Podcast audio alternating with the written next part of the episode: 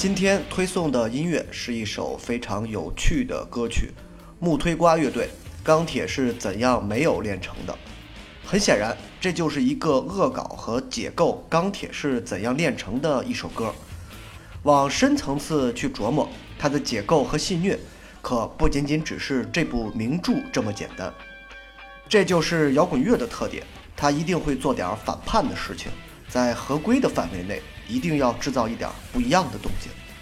当然，如果抛开这首歌的其他意义，你会发现它就是一首非常好玩、非常有趣的歌曲。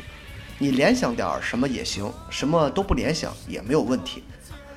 主唱宋宇哲在这首歌里面将自己那种略带周星驰一样的无厘头表现得淋漓尽致。他的唱歌方式，旮旯的苏朵也带有这个特点。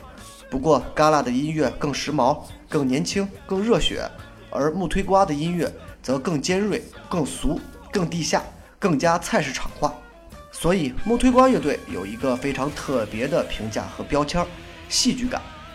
这和皇后那种宏大的戏剧感不同。木推瓜来自于最土的民间，所以他们的戏剧感就像街头吵架的画面，有无所事事的年轻人，有挎着菜篮子的老太太。还有蹬着三轮车路过的收废品的老头儿，木推瓜足够有趣，很多歌曲也带有很强烈的实验色彩，基本上不太好定义他们的风格。所以这个乐队在主流领域名气不够大，但在地下音乐圈却有着非常高的口碑。而这支乐队也是成军了二十年的老炮乐队。我犹记得九十年代最后几年和新世纪开始的头几年。那些年是摇滚乐最差的年代，但是从那个时代出来的乐队却都有非常出色的音乐内容。舌头、木推瓜、苍蝇、严峻，再包括现在大名鼎鼎的左小诅咒，都是那些年真正开始在地下音乐圈崭露头角的。之前的第一代、第二代中国摇滚人更侧重于流行金属、重金属，就像黑豹、唐朝。后面出现的则更加时髦潮流，而木推瓜这一批乐队却无一例外都带有中国本土特质的实验化探索，可以说真正夯实了摇滚乐在中国的基础，夯实了中国地下摇滚乐自身应有的那种强硬的姿态。尽管这几个乐队都不是当前绝对有市场号召力的乐队。